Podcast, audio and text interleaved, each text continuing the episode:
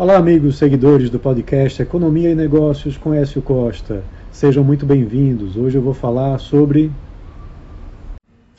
a ata do Copom que trouxe uma expectativa mais conservadora para os juros nesse ano e no próximo.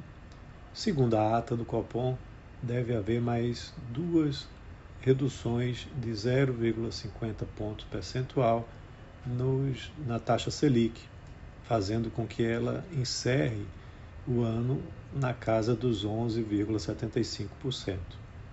E se continuar nessa, é, nessa queda, nesse ritmo de queda, a taxa deve encerrar também 2024 em 9% ao ano. Mesmo com os dados mais recentes do IPCA e do IPCA 15, mostrando que a inflação vem cedendo, se tornando, é, ficando num patamar mais dentro das expectativas, mostrando uma possível ancoragem da inflação.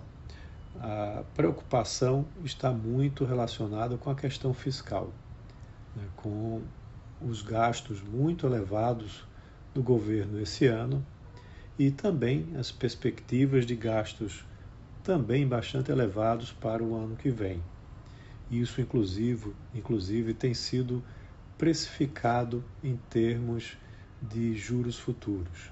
Os juros futuros têm subido consideravelmente, mesmo com uma expectativa de Selic mais baixa nos próximos anos, o que é, mostra justamente que o mercado está preocupado com os gastos né, do governo e a evolução da relação dívida-PIB. Então, isso tem ah, trazido bastante apreensão para o mercado nos últimos dias. E o resultado tem sido, em grande parte, demonstrado com uma, um Ibovespa é, com quedas é, seguidas e um câmbio também bastante pressionado.